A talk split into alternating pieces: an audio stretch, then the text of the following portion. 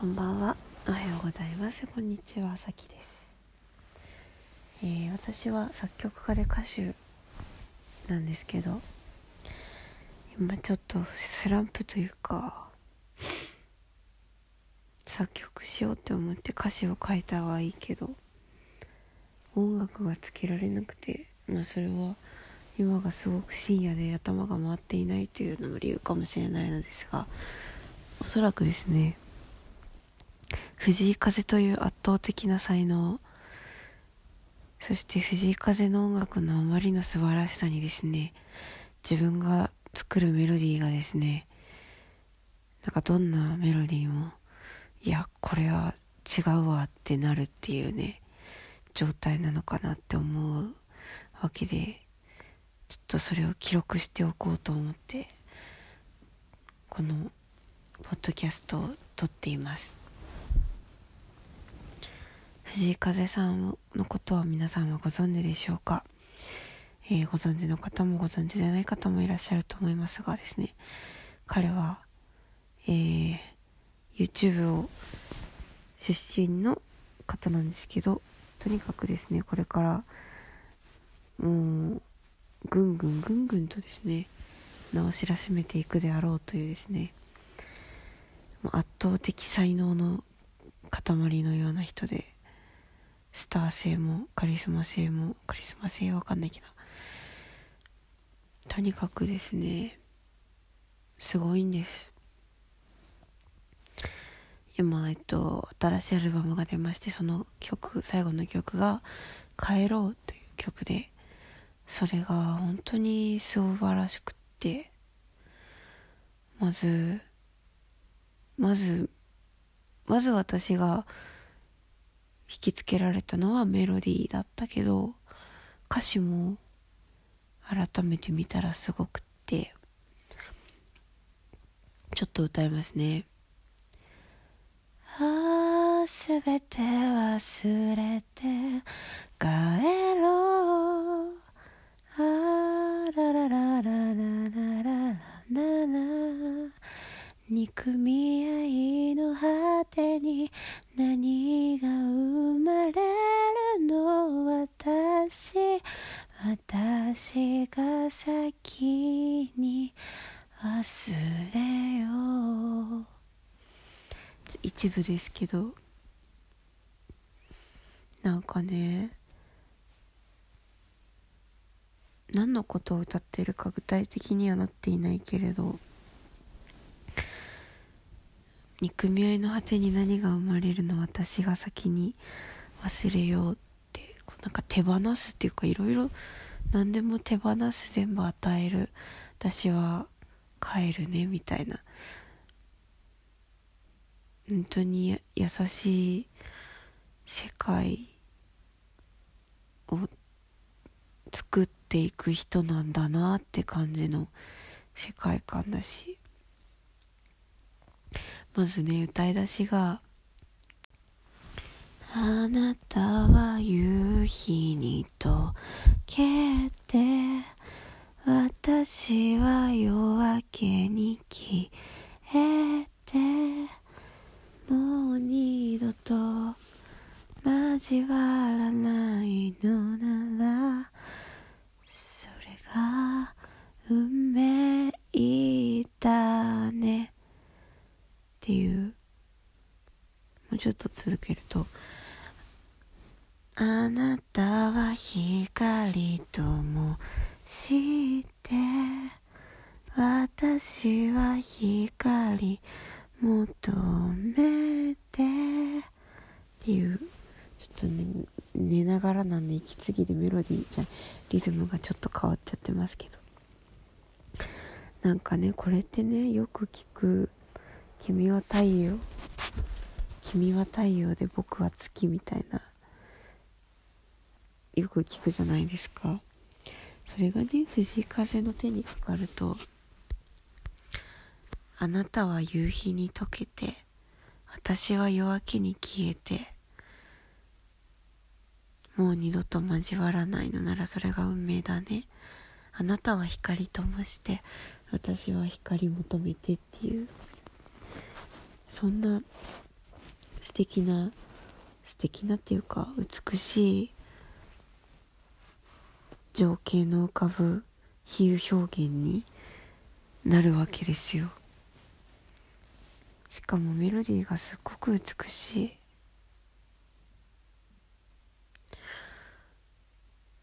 なんかね完璧だなって思う。曲を先に作ってるらしいんですけどなんかで曲を先に作ってこれに合う詩を降りてこいみたいな感じでなんか仏壇に備えるみたいなこと言ってたんですけどちょっと違うかもしれないけど仏壇かどうか忘れましたけど何かに備えるらしいんですよ。よろしくお願いしますみたいな感じで。でその曲が先っていうのがこうなるほどって思うような美しさなんですよねメロディーが。そしてその曲の世界は歌詞の世界は本当に優しいしなんか最後くらいは神様になりたい。これじゃ人間だみたいな歌詞も出てくるんですよ。神様になりたがってんですよね。でも本当神様の視点を持ってるんじゃないかってくらい優しいの。本当に優しいの。本当に優しい世界なんですなんかこの曲聴くたびに泣けちゃってなんか私は勝手に別れの場面を思い浮かべたんですけどね。この曲で誰と別れかなって私は恋人との別れとかありきたりだけど想像してて。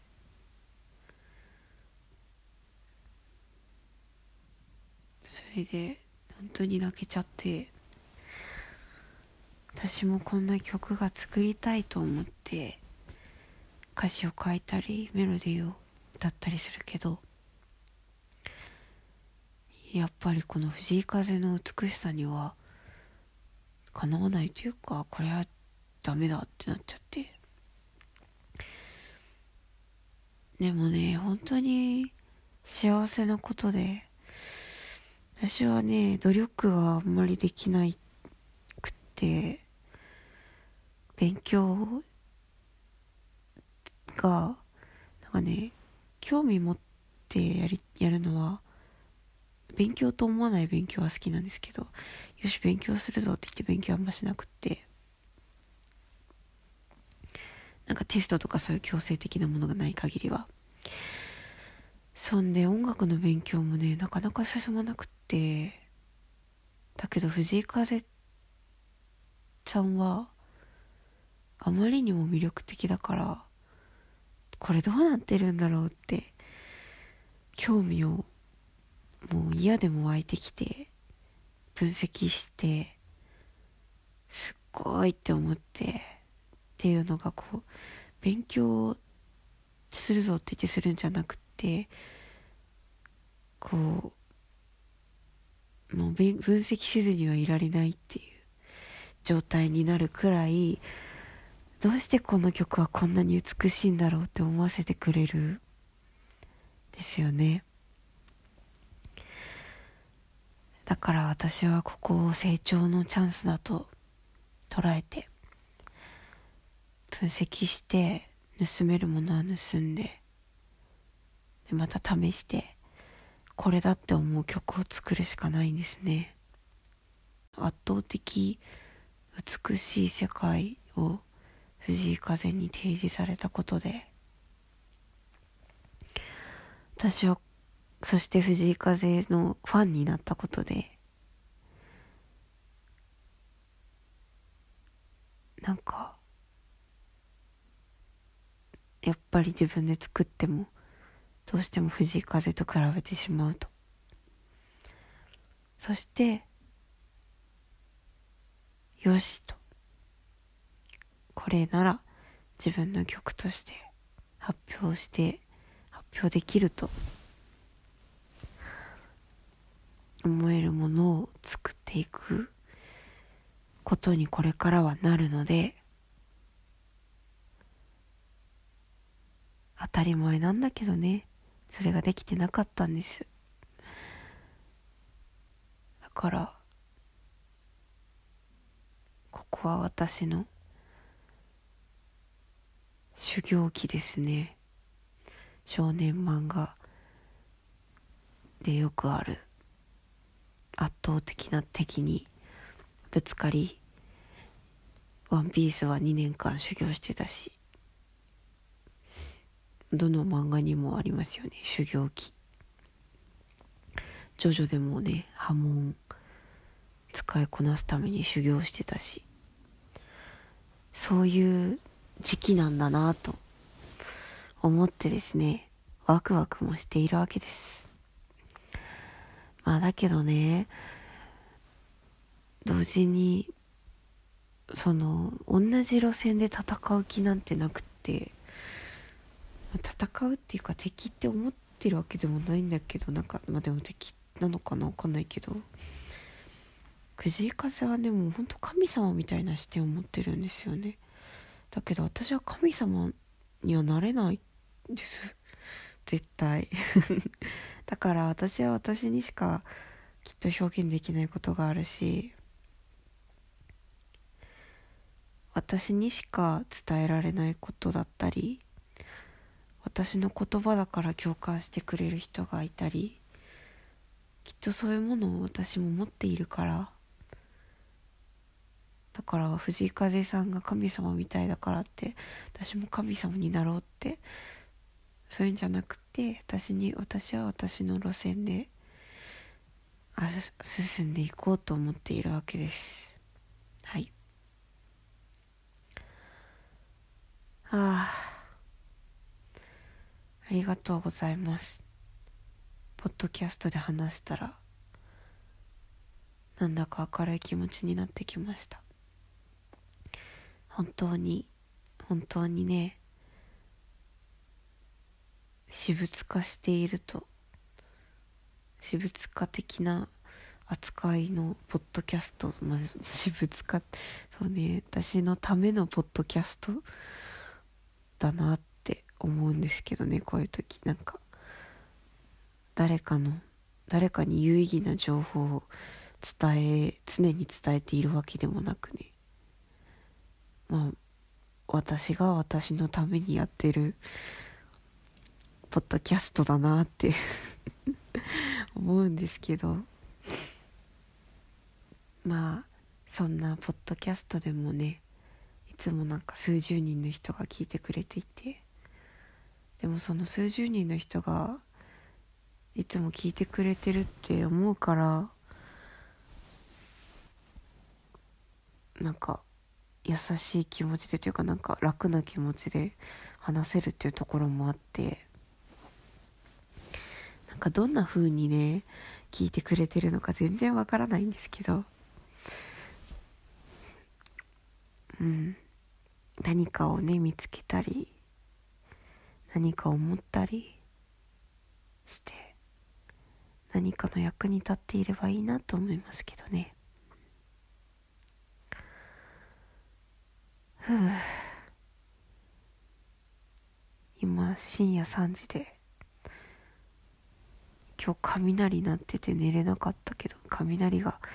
いつの間にかやみました。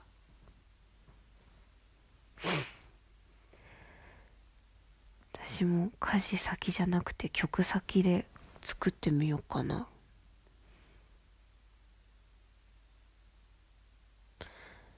いや今が成長の時ですね。藤井風さんは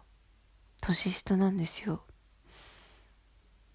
一個下なんですよ。だけどそうだから私より短く生きてるんですよ。私の方が長生きなんですよ。だからねでもねまあだからってねクソって思ってでもしょうがないから本当にね私はもう本当に素晴らしいと。ただのファンであること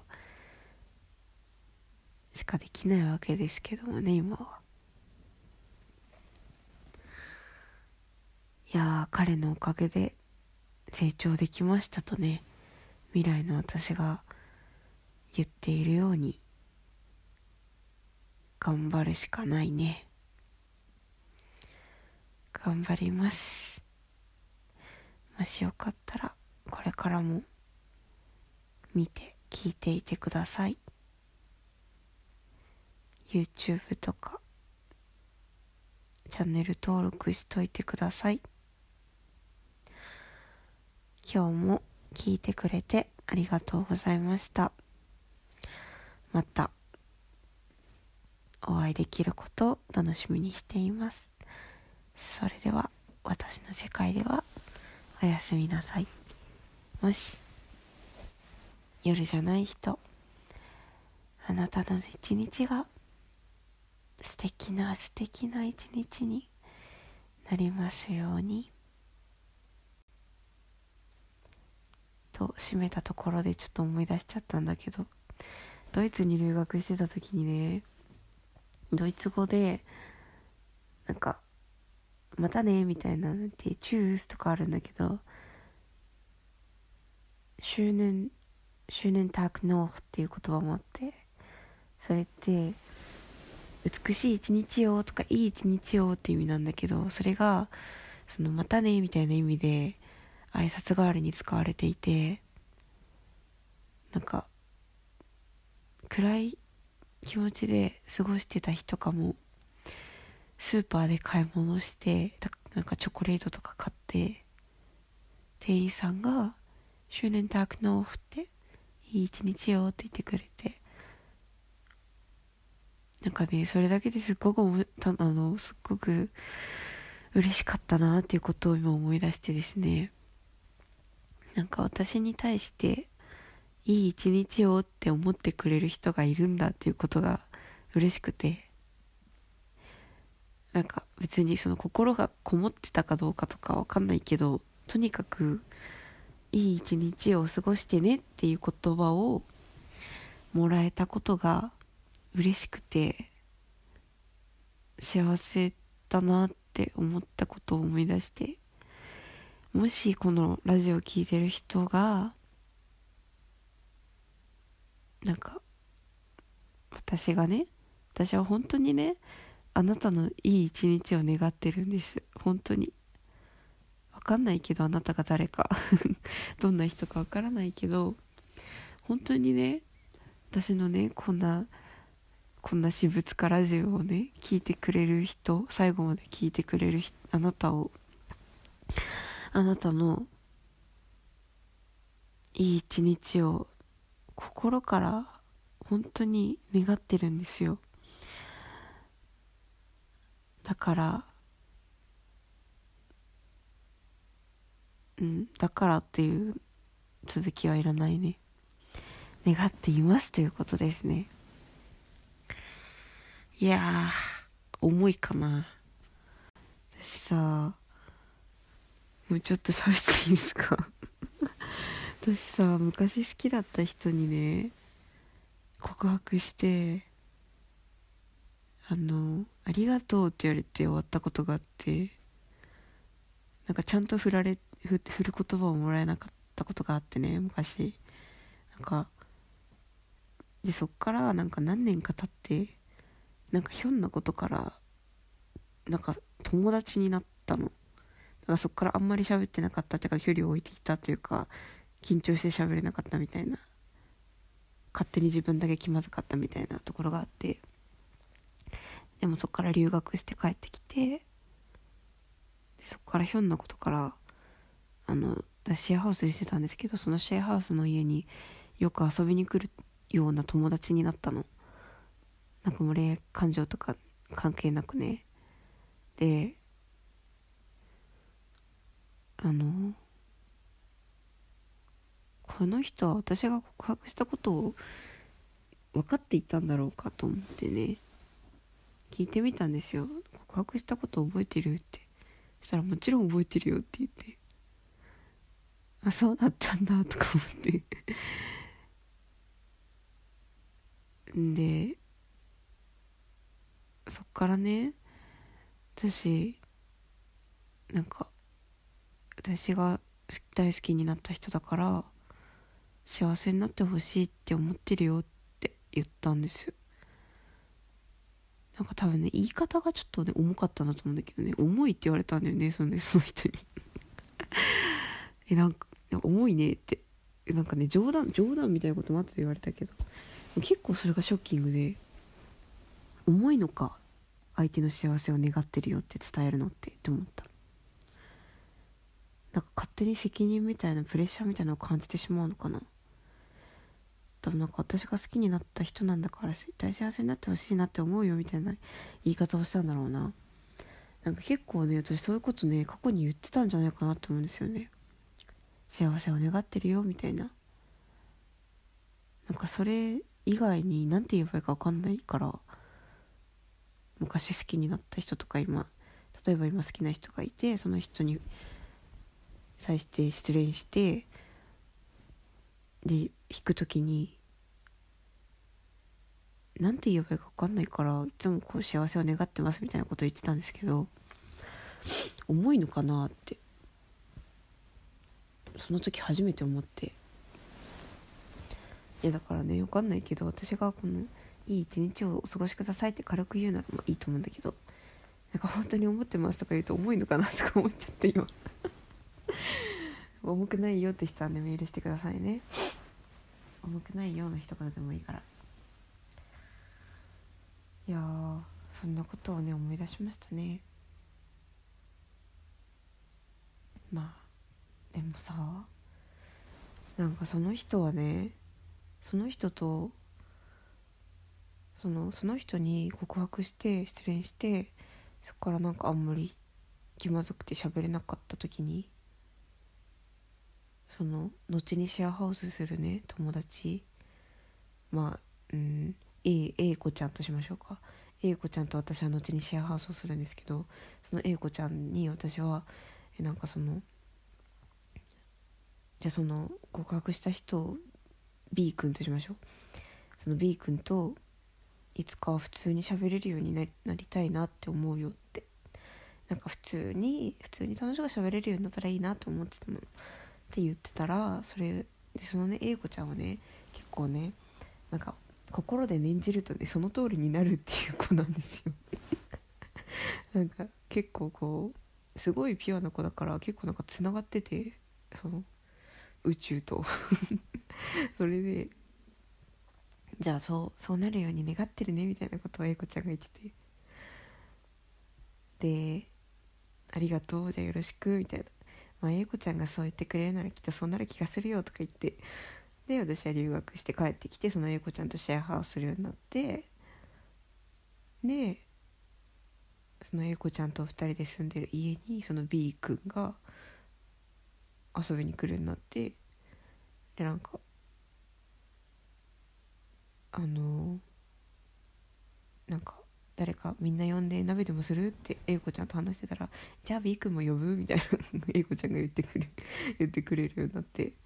でそっからね普通に楽しくねその昔から考えると考えられないくらい普通に普通に友達になれてなんかねこんな未来があるんだなってこんなことあるんだなってねすごい普通に楽しく時間を過ごしながら思ったものですよ。あんな過去があってこんな未来が来るなんて人生って面白いなって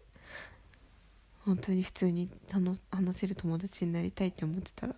そうなったなって 思ってね。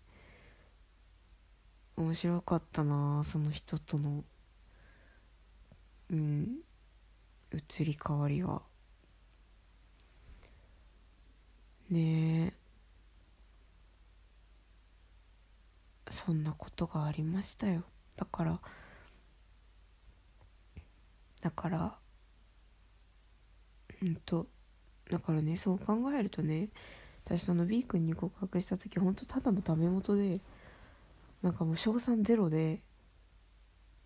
本当にねただただ自分の気持ちが抑えきれなくって告白して振られたい振られてもう気持ちを収めたいみたいなそんな動機で告白して。ただ我慢ができなかっただけっていうね子供かってことなんですけど。そんな告白がねだけどその告白がなかったらねきっと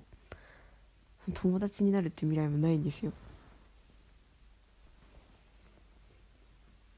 うん。それはね絶対そうなの。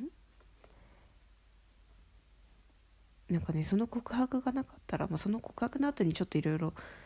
あのあったんだけどその告白がなかったらね多分ねすっごい薄い関係のまま終わってるんですよ。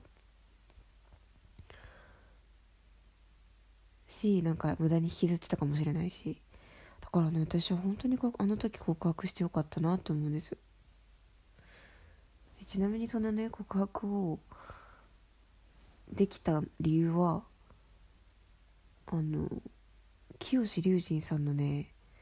待って「Help me help me だったかな？ Hel help me えごめん全然違う。えっとね「Please re repeat after me って曲があってその「Please repeat after me っていう曲を聴きながらなんかねその曲の歌詞がなんかね持っていく勇気は片道分だけでいいなんかねさあ僕はやったぞ次は君の番だからさあ、 please repeat after me っていうみたいな歌詞なの。で、私それを聞きながら、もうね、めっちゃ励ましてくれる曲なんですよ、それは。何に対してとは言わないけど、何かに対してすごい、さあ、君の番だよ、行くんだみたいな曲で。で、それを聞きながら、私はその彼に、明日、どこどこで話できませんか？みたいな LINE をね書いてでも送れないわけ。めっちゃ緊張するから。いや送れない送れない送れないと思ったけどその清志隆さんの「Please repeat after me」っていうメロディーの「Repeat after me」でこう送信が押せたんですよ。その曲のおかげでね。でその呼び出しに成功してもうね呼び出しちゃったらもうさ本題言うまで帰れないからそのっていうねその好きですっていうのは難しいけど好きですって言わざるを得ない状況を作ってしまえば言うしかないわけでその状況を作るために呼び出すっていうのはちょっとハードルが下がるわけだから好きっていうよりね。だそのいかにねハードルを下げていくかそして言わなければいけない状況を作ることはまだハードル低いから本当に言いたいことがあるけど言い出せない時は言わざるを得ない状況をね作ってしまうというのが一つの手だと思います。なんかいろいろ話が脱線したけどなんかねその A 子ちゃんに隠し事がねあった時にだけど私はねその隠し事を A 子ちゃんに言わずにはいられないんですよ。なんかいつもさ私どうしても言わずにはいられない病なんですよ。なんかねすごく言いづらいことなんだけど隠してはおけないから言いたいと A 子ちゃんに。A ちゃんに言いたいけどいきなり実はこうなんだよねとは言えない。だから私はどうしたかというと実は A ちゃんに言いたいことがあるけど言えないんだっていうのを先に言ったんですよ。言いたいことがあるけど言えないんだよねって。そしたら「えどういうこと?」ってなるでしょ？でも私はすごく言いたいね。だけど勇気が出ないんだっていう話をずっとしてなんかもうでその後クイズにするっていうね。ちょっと当ててほしいみたいな。ヒントを出すから当ててほしいみたいな。でそしたらこういろいろ言ってくれるからそれはちょっと違うとか言ってこうなんか本題を自分から言えないんだけどヒントは出せるからみたいな。めっちゃめんどくさいけどね早く言えよって話なんだけどどうしても言えなくて。でもどうしても言えないけどどうしても言いたい時はそういう作戦があるよっていうことだけ伝えておきます。はい。話が脱線に脱線を重ねましたがね。はあ私はそろそろ寝たいと思います。ね。私のラジオってさめっちゃボソボソ喋るからさ大体大体さ寝る前に撮ってるんで。大体寝る前だからさめっちゃボソボソ喋るからさなんか聞く場所を選ぶからさ申し訳ないです。ね。なんかうるさいとこじゃ聞こえないでしょ。だけどねそんな中で聞いてくれてるね。あなたがね大好きです。本当に。ではね私はねそろそろ寝ますと。夜に聞いてる方はおやすみなさい。そしてこれから一日頑張るぞというあなた。素敵な一日をお過ごしください。それではまたお会いしましょう。さよなら。